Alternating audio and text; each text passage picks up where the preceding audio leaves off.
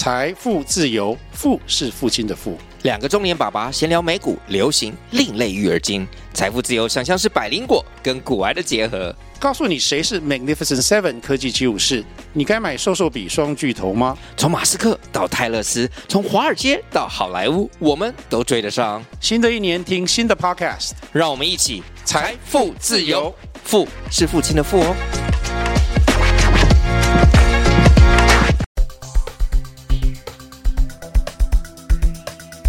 五四三一周大事。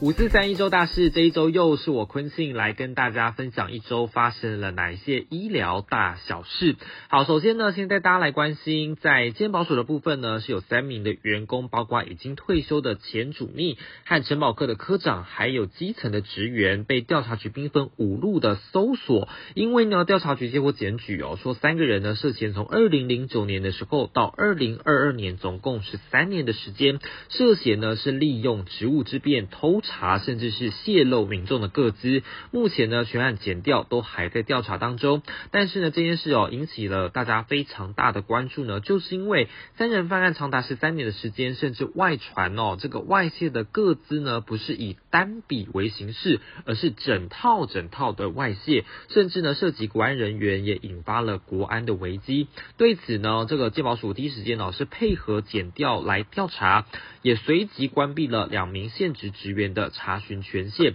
后续呢是有发现，确实是有其中一个人的查询的笔数是有异常，不过全案都还在等检调调查厘清。好，另外要要带大家来看哦，在连阳明院区呢，重症胸腔科医师苏一峰日前就分享了一名个案，这个呢是一个中国返台的台商哦，他因为延误通报还有就医，所以呢导致他出现大白肺的一个状况，也就是所谓的严重肺炎，现在面临插管治疗当中。那么甚至说他啊，如果呃这个没有赶回台湾的话，就是死路一条了。那指挥中心后续又将这一名台商的这个简体送往。经定序，后来定序的结果出炉，跟目前流行的病毒株是相同的，是 Omicron 的 BA. 点五。那么指挥中心的发言人庄院长就分析了，他说目前 Omicron 流行，不论是哪一种的变异株，即便呢都是轻症比较多，但还是会有重症的个案会发生。像这一名个案呢，他就是因为没有立即的就医，可能因此才会变成重症。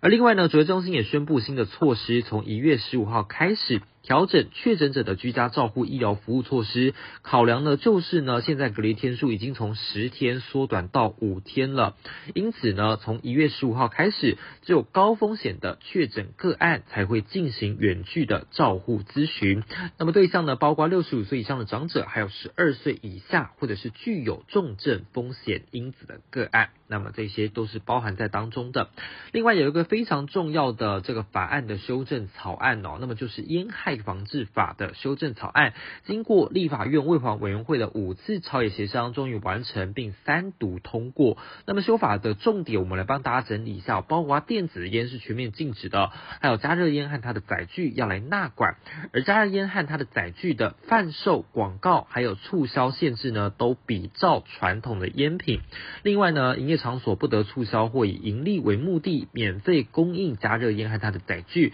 另外也同样禁止加味烟。不得使用公告禁止添加的添加物，还有呢，合法吸烟的年龄也从十八岁提高到二十岁。各级学校、幼儿园、托婴中心也是全面禁烟的，还有烟品包装外面的警语面积也从百分之三十五提高到百分之五十。好，不过这样的修正草案呢，看在这个反烟团体的眼中啊，他们还是觉得跟原本的期待有一些落差，认为呢法条还是会存在所谓的模糊地带哦，因此呢他们会加强的持续监督。好，另外疫苗的消息呢，美国政府发布 BNT 次世代双价疫苗的安全警讯，他们发现呢六十五岁以上的老人哦，在接种后二十一天之内，可能有比较高的几率会发生缺血性的中风。那么指挥官王必胜呢，在十四号的时候受访也表示了，他说国内目前使用的次世代只有莫德纳的次世代疫苗，目前没有监测到相关的类似的警讯，而且呢，国内的这个安全监测也都非常的正常，请民众不用太担心。他们说，美国这个是一个初步的警讯，有发现这样子的一个状况，但是呢，还要进一步来调查，厘清是否有问题。那么，美国 CDC 也还是目前是建议大家继续施打疫苗的。好，最后来关心未来的天气哦。那么年前的天气呢，其实有三个重点，包括有两波的冷空气会来。